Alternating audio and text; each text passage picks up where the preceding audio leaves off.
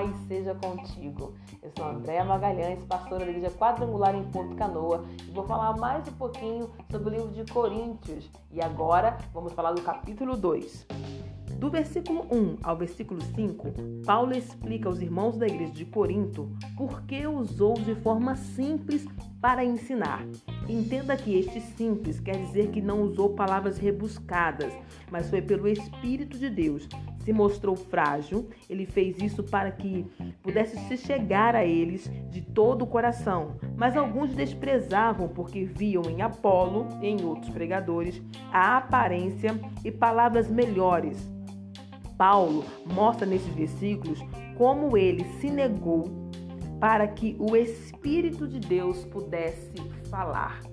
Mesmo ele se mostrando um pastor que dava sua vida por eles, ainda assim eles os desprezaram. Do versículo 10 até o versículo 16, o apóstolo Paulo faz aqui traz alguns ensinamentos sobre o Espírito. Ele fala assim: Mas foi a nós que Deus revelou essas coisas por seu Espírito. Ele fala que toda revelação que ele tem do Evangelho e toda revelação que a igreja de Corinto podia ter sobre Deus era através do Espírito Santo que morava e mora em nós. Ele fala: Pois o Espírito sonda todas as coisas, até os segredos mais profundos de Deus, porque o Espírito de Deus é Deus em nós. E aí ele fala: quem conhece um homem, a mente de um homem ou a mente de alguém mais do que o seu próprio espírito? Quem conhece a mente de alguém mais do que o seu próprio espírito? Assim, você, quem pode ler a sua mente agora? Quem pode entender tá na sua mente agora?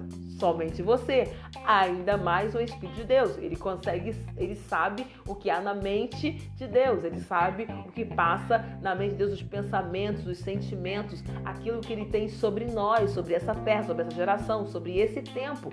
E aí ele fala que nós temos a mente de Cristo, por quê? Porque o Espírito de Deus habita em nós. E esse Espírito que sabe todas as coisas, que conhece a mente de Deus, é capaz de falar para você também também todas as coisas. Quem é espiritual vai saber as coisas do espírito. Quem é carnal vai andar com as coisas da carne. É, isso é algo que ele traz aqui muito claro. Por quê? Porque quem é espiritual é quem carrega a Bíblia e vai para a igreja no domingo. Não!